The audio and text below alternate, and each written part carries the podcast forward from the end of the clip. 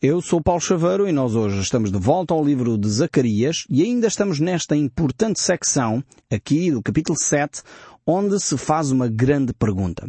Uma pergunta extremamente pertinente, não só para o povo de Israel, porque Zacarias era um profeta dirigido ao povo de Israel, mas eu creio que muito pertinente para nós hoje. Será que as nossas cerimónias fazem sentido? Esta é a grande questão que o profeta Zacarias vai responder da parte de Deus. E há determinadas cerimónias, como é óbvio, que fazem todo o sentido, fazem parte da nossa vida cristã, fazem parte da nossa obediência, mas fazem sentido se o nosso coração estiver correto. Eu creio sinceramente que há duas grandes uh, cerimónias importantíssimas na fé cristã. Eu encontro duas na Bíblia, que é o batismo e a ceia do Senhor, ou a Eucaristia. Uh, e realmente essas são as duas ordenanças do nosso Senhor Jesus Cristo. Não temos muitas outras ordenanças que se transformam em práticas concretas da comunidade. E essas são as duas uh, ordenanças que devemos guardar, devemos viver, mas mais uma vez devemos guardar e viver dentro dos princípios que Zacarias aqui defende para nós. Que é, se um coração está correto, então estas cerimónias fazem sentido. Se o coração não está correto, se o coração não está em ordem com Deus, estas cerimónias não fazem sentido. Por que é que uma pessoa há de ser batizada se não toma consciência do que está a fazer? Porque é que uma pessoa deve ser batizada se ela não percebeu ainda a sua relação com Deus? Ou porquê que uma pessoa deve tomar a Santa Ceia ou a Eucaristia se ela continua a guardar amargura no seu coração, está a desenvolver uh, algum ressentimento no seu íntimo, não perdoa o seu próximo, como é que ela pode partilhar a ceia do Senhor ou a Eucaristia, um, um elemento de comunhão, de unidade, não só com Deus, mas com o próximo? Percebem como é que estas, uh, estas frases de Zacarias aqui se aplicam hoje aos nossos dias? Nós temos que avaliar a nossa caminhada, o nosso coração. Se o nosso coração é consciente, se o nosso coração está em ordem com Deus, percebe o que faz, uh, o que está a fazer e porquê é que faz, então o batismo faz todo o sentido. Agora a maior parte de nós, em Portugal, fomos batizados e não tínhamos consciência absolutamente nenhuma do que estava a acontecer. A pergunta é, faz sentido esse batismo? Eu sei que estou a tocar num ponto nevrálgico. Eu sei que estou a tocar num ponto sensível. Mas eu sinceramente creio que da parte de Deus é necessário que nós refletamos. Coloquemos estas questões na mesa para podermos avaliar. Alguns vão dizer, pois, mas é tradição, eu fui batizado também, os meus pais fizeram assim, os meus avós fizeram assim. A pergunta aqui que é levantada por Zacarias, que Deus vai responder em três aspectos, é, será que as cerimónias fazem sentido? E se a resposta é sim, continuo. Se a resposta é não, então temos que reavaliar e ver qual é a forma que faz sentido. Neste caso concreto, a Bíblia nos mostra claramente que o batismo é parte da nossa fé. Faz parte do nosso caminhar com Deus. Então, se eu caminho com Deus, então devo dar esse meu testemunho através das águas do batismo. Agora, se eu ainda não tomei consciência da minha caminhada com Deus, é só uma declaração de intenção dos pais de que o filho deve caminhar com Deus, então o batismo deve ser questionado, deve ser posto numa reflexão. Porque nós verificamos pela palavra de Deus que o batismo e o próprio Senhor Jesus Cristo foi batizado já em adulto. Foi batizado como símbolo para cada um de nós. E o batismo foi dado para que cada um de nós se pudesse identificar. Era uma prática comum naquela época ser batizado para se identificar com um determinado líder. E era uma prática individual e não coletiva. E nesse sentido é que o batismo ainda hoje faz hum, de alguma forma sentido. Mais uma vez peço desculpa pela redundância, mas eh, é nesse sentido que faz sentido ser batizados. Eh, de outra forma, devemos avaliar seriamente a razão do nosso batismo. Então, eh, aqui o, o, autor de Zacarias, o autor do livro sagrado de Zacarias, nos vai trazer esta reflexão. E em três aspectos. Se o coração está correto, a cerimónia é correta. Se o coração não está correto, então a cerimónia não é correta. E verificamos por um terceiro aspecto que uh, o ritual não transforma o coração. É o contrário que tem que acontecer. Então Zacarias capítulo 7, verso 7 diz assim, Não ouviste vós as palavras que o Senhor pregou pelo ministério dos profetas que nos precederam, quando Jerusalém estava habitada e em paz, com as suas cidades ao redor dela, e o sul da campina era habitado, Deus aqui vai levar o povo a uma reflexão. Uh, e pergunta-lhes no fundo quando é que vocês desenvolveram esse ritual de jejum e oração? Quando é que começaram estes rituais? Estes rituais já tinham cerca de 70 anos.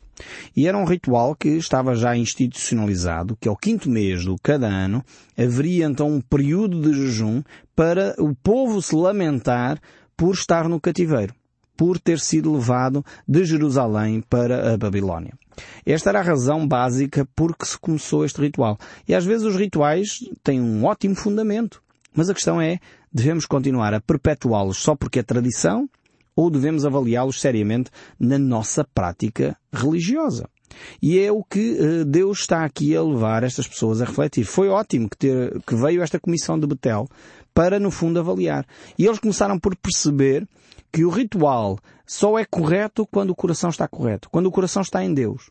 Então é correto determinados rituais. Quando o coração está longe de Deus, aquele ritual está longe de Deus o ritual passa a ser errado. Não faz sentido continuar. Se as pessoas vão lá, no fundo é só para comer e beber e festejar e afinal de contas já nem pensam nas consequências daquele dia. Já não refletem sobre a importância da relação com Deus através daquela cerimónia. Então é melhor deixar cair a cerimónia. Os rituais servem para quem? Servem para glorificar a Deus ou para glorificar o próprio homem para nós próprios. É no fundo a reflexão que Deus traz aqui. É importante que cada um de nós perceba a razão pela qual faz o que faz na sua caminhada espiritual. E é isso que Deus nos pede ainda hoje. Pois nós, de alguma forma, somos salvos pelo sangue de Jesus Cristo e somos salvos para podermos glorificar a Deus. Infelizmente continuamos a fazer coisas erradas na nossa vida, apesar de termos uma relação com Deus, apesar de percebermos que é o sangue de Jesus Cristo que nos purifica de todo o pecado, muitas vezes ainda temos uma vida que por vezes uh, entristece o coração de Deus. Continuamos a agir uh, e a ter práticas que desagradam a Deus. E é isso que Deus quer resgatar na nossa vida. E a Bíblia nos mostra claramente que nós somos salvos pela fé em Cristo Jesus, quando nós confessamos o nosso pecado a Deus e então Cristo Jesus vem transformar o nosso ser. E nós então passamos a ter um coração mais próximo daquilo que é a vontade de Deus. E, e, é necessário que nós eh, desenvolvamos essa relação com Deus de uma forma sincera e transparente. É necessário que nós entendamos e vivamos os princípios que Deus tem na Sua palavra. Por exemplo, quando nós olhamos para as cartas de Timóteo, que Paulo escreveu a Timóteo e a Tito, ele fala sobre o caráter e sobre a forma como os líderes da igreja deveriam ser. E ali verificamos que nessas duas cartas, quando ele fala uh, da liderança espiritual das comunidades, fala do episcopos, do, do bispo, do pastor, do, do, do, daquele que é o líder espiritual da comunidade, ele vai descrever uma série de características. E algumas delas não se conformam minimamente com uh, muitos líderes que nós temos hoje nas nossas comunidades. Seria bom se calhar nós lermos uh, Timóteo e Tito para verificarmos se aqueles que estão à frente das nossas comunidades preenchem ou não aqueles critérios. O primeiro começa por ser irrepreensível. É uma coisa uh, extremamente importante. Depois tem uma série de outras características, não dado a vinho, marido de uma só mulher, uh, que tenha os filhos sob disciplina. Coisas deste género que são muito práticas e concretas. Dá para avaliar, verificar. Os pastores e os padres das nossas comunidades, se vivessem estes princípios, certamente as nossas comunidades seriam comunidades muito mais saudáveis. Comunidades muito mais próximas da palavra de Deus. E era necessário que cada um de nós, como cristão, reconheça uh, as suas limitações. A grande característica dos cristãos não é não falhar, não é ser perfeito, não é ter tudo muito bem organizado. Não, a grande característica de um cristão é a humildade. É o saber reconhecer as suas falhas, é o pedir perdão ao próximo. É o amar o outro como Cristo nos amou. No fundo, esta é a grande uh, característica eh, que Deus quer desenvolver em cada um de nós. E se nós já tivéssemos desenvolvido esta característica, sabendo as nossas limitações, sabendo as nossas falhas e assumindo as nossas falhas e as nossas limitações, certamente seríamos pessoas muito mais transparentes, muito menos ansiosas, porque não tínhamos nada a esconder e poderíamos viver vidas muito mais tranquilas. Muitas das atitudes que nós temos são baseadas numa imagem que nós queremos criar para o exterior. Queremos que as pessoas pensem de nós uh, que nós somos muito assim, muito assado, e então vamos criando ali uh, algumas máscaras para nos escondermos. Quando na realidade o que Deus pretende de cada um de nós é que nós sejamos livres. Por isso Jesus disse, conhecereis a verdade e a verdade vos libertará. Mas isto tem que começar de cima, tem que começar pela liderança das comunidades. Só que quando as lideranças são formadas à pressão ou uh, são formadas porque fizeram um seminário, normalmente isso cria, uh, cria grandes falhas de caráter, porque o, o, o ponto mais importante da liderança deve ser o caráter. Uh, Conta-se de facto que durante a Segunda Grande Guerra havia necessidade de muitos oficiais, porque havia uma guerra, uma batalha a travar e muitos militares estavam a morrer na frente de batalha. Então, para resolver este problema, o que é que as lideranças, os generais uh, da guerra decidiram? Decidiram formar oficiais em cursos de 90 dias preparavam tenentes uh, para ir para a frente de batalha em 90 dias. É óbvio que isto fez com que muitos milhares de soldados morressem sob a liderança desses oficiais mal preparados. A, a, formação académica não forma líderes espirituais. Tirem daqui as ideias. Quantas pessoas chegam ao pé de mim e perguntam, mas Paulo, o que é que é necessário fazer para ser um pastor, para ser alguém que tem uma liderança espiritual? É necessário fazer um curso superior? E as pessoas pensam que a única, o único critério para ser um líder espiritual é fazer um curso superior fazer um curso de teologia, eh, três ou quatro anos de teologia e daí sai um pastor, daí sai um padre, daí sai um líder espiritual. Não, um líder espiritual forma-se aos pés da cruz. Um líder espiritual forma-se em humildade. Um líder espiritual é aquele que serve, como disse Jesus. É aquele que está disponível para os outros. Depois, a formação teológica é fundamental, é importante, mas é um acessório. A pessoa pode ser um líder espiritual sem nunca ter ido a um seminário. Porquê? Porque o seu caráter fala mais alto do que as suas palavras. E é necessário que cada um de nós entenda isso. A formação académica não forma líderes. Dá ferramentas para os líderes se tornarem mais eficazes, mais capazes de transmitir a palavra de Deus, mas a formação académica não transforma corações. É necessário que nós entendamos isso e deixemos muitas vezes esses preconceitos de que um pastor, um líder espiritual de uma comunidade só é líder quando acabou o seminário. O seminário é uma ferramenta, não é o objetivo final em si mesmo. Eu tenho conhecido pessoas que têm seminários, são pessoas academicamente muito bem preparadas e de alguma forma o seu caráter é uma nódoa. Algumas dessas pessoas que eu conheci de perto, conheci vivendo com elas, convivendo com elas, fiquei chocado como é que alguém ainda decide ir a um seminário e tem práticas de vida tão aberrantes em relação à palavra de Deus. Pessoas que viviam em mentira. Algumas, eh, estou-me a lembrar de um caso em concreto, um jovem que era brilhante academicamente, uh, sabia e fazia os testes com notas brilhantes, mas depois no seu dia a dia tinha práticas de mentira, vivia nesse ambiente e jogava com esses cenários, uh, tinha uma vida sexual promíscua. É óbvio que essa pessoa podia ter acabado 10 seminários se quisesse, nunca seria um líder espiritual, porque a sua vida não está em conformidade com Deus. E era necessário, e ainda bem que aconteceu assim, a seminário disciplinou essa pessoa e muito bem. Fez o que estava ao seu alcance para ajudar essa pessoa a se arrepender e a voltar a Deus.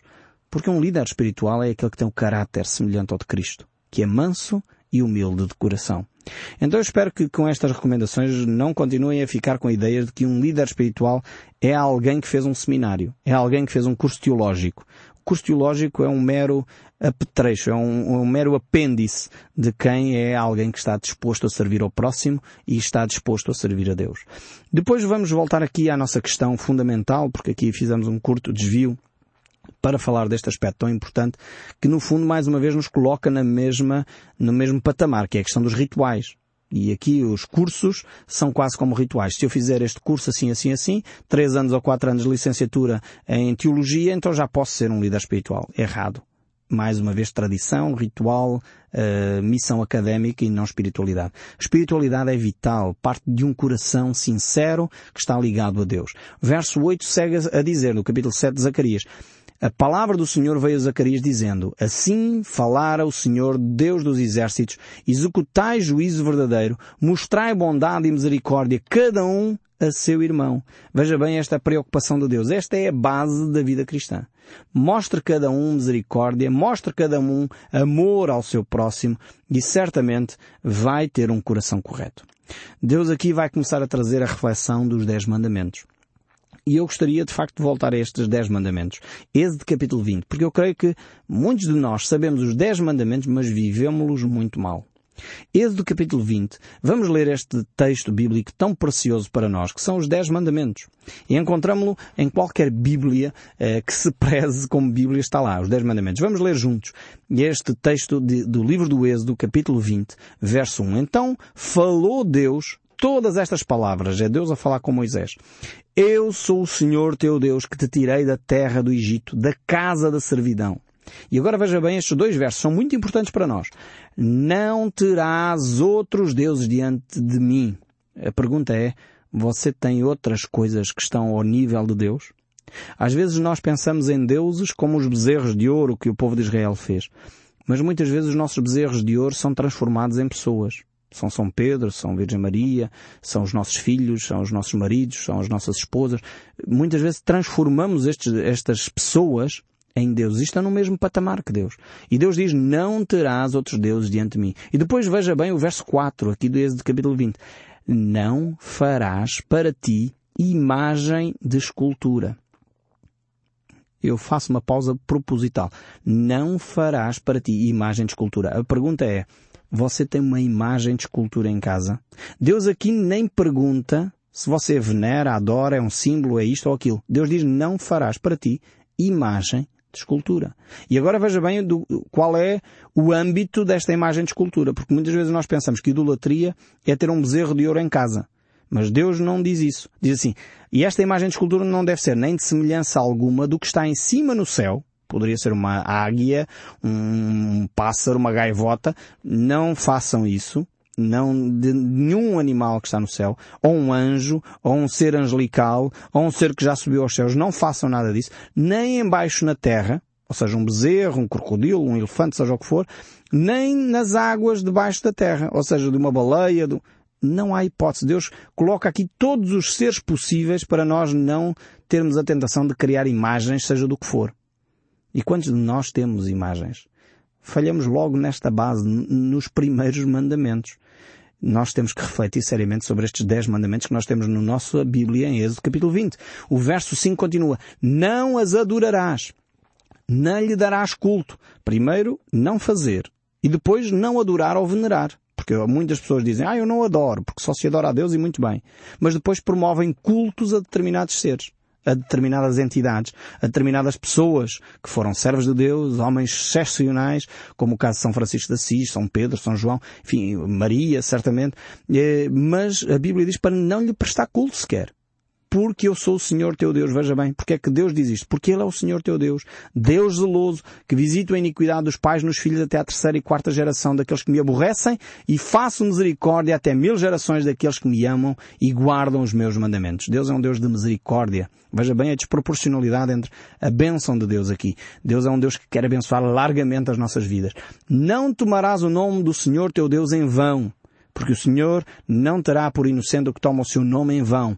Lembra-te do dia do sábado para o santificar. Seis dias trabalharás e farás toda a tua obra, mas ao sétimo dia, que é o sábado do Senhor, teu Deus, não farás nenhum trabalho, nem tu, nem o teu filho, nem a tua filha, nem teu servo, nem tua serva, nem o teu animal, nem o forasteiro das tuas portas para dentro. Porque em seis dias fez o Senhor os céus e a terra, o mar e tudo o que neles há, e ao sétimo dia descansou.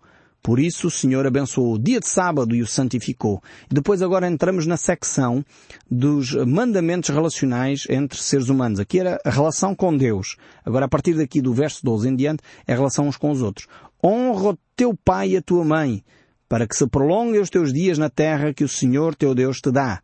Não matarás, não adulterarás, não furtarás, não dirás falso testemunho contra o teu próximo, não cobiçarás a casa do teu próximo, nem cobiçarás a mulher do teu próximo, nem o servo do teu próximo, nem a sua serva, nem o seu boi, nem o seu jumento, nem coisa alguma que pertença ao teu próximo, nem o carro, nem o telemóvel, e coloque aí o você quiser. Não há espaço para nós estarmos a cobiçar. E como seria importante se nós vivêssemos isto?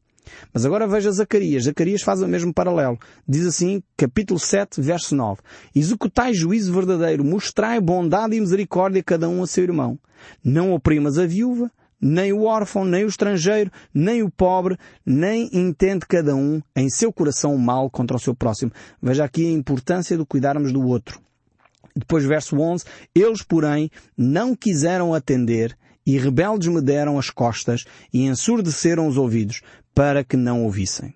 Aqui temos uma imagem de Deus que quer falar com o seu povo e esta imagem quase de que, como às vezes nós com os nossos filhos, colocamos a mão no ombro do nosso filho para falar com ele e ele vira as costas e vai embora. Claro está, isto é uma atitude de má educação. Se nós aos nossos filhos não toleramos esta situação de má educação, como é que nós somos capazes de fazer o mesmo a Deus? Deus diz aqui que nós viramos as costas a Deus. Deus estava a falar connosco com humor, com base uh, numa relação que Ele quer que nós desenvolvamos para não fazermos mal uns aos outros, no fundo. E, e, na realidade Deus está a falar disso e nós dizemos, eu não quero saber, eu quero fazer à minha maneira. Eu quero ser egoísta, eu quero agir uh, como me apetece. Parece as, as crianças, às vezes os meus filhos agem assim, eu tenho como pai intervir quando os meus filhos às vezes estão a discutir uns com os outros que um joga mais tempo do que o outro e eu quero brincar mais com aquele brinquedo. Claramente uma atitude de egoísmo.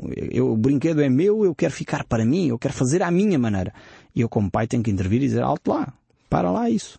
Vamos conversar um pouco sobre isso. Será que essa atitude é legítima? Será que não podes partilhar esse brinquedo com o teu irmão? Será que eles não podem brincar juntos e construir algo muito mais divertido se estiverem juntos um a pensar no outro? a mesma coisa Deus dá aos mandamentos com esse fim. Se nós falarmos a verdade com o nosso próximo, você já imaginou quais as consequências positivas que isso teria na sua vida particular, na sua vida empresarial? Se você fosse um, empresário honesto, você sabe que o que iria acontecer é que as outras empresas, os outros clientes, os fornecedores iriam identificá-lo como, não, com aquela empresa vale a pena trabalhar porque eles são verdadeiros. Eles agem aquilo que eles dizem, eles cumprem. Porque eles são pessoas honestas. Nós sabemos que a médio prazo não vamos uh, falhar. Eles vão estar presentes e eles vão cumprir o que dizem. Vejam bem como Deus deixou a sua palavra para cada um de nós, para nós vivermos esta palavra com integridade. Eu espero sinceramente que o som deste livro continue a falar consigo mesmo depois de desligar o seu rádio. Que Deus o abençoe ricamente e até ao próximo programa.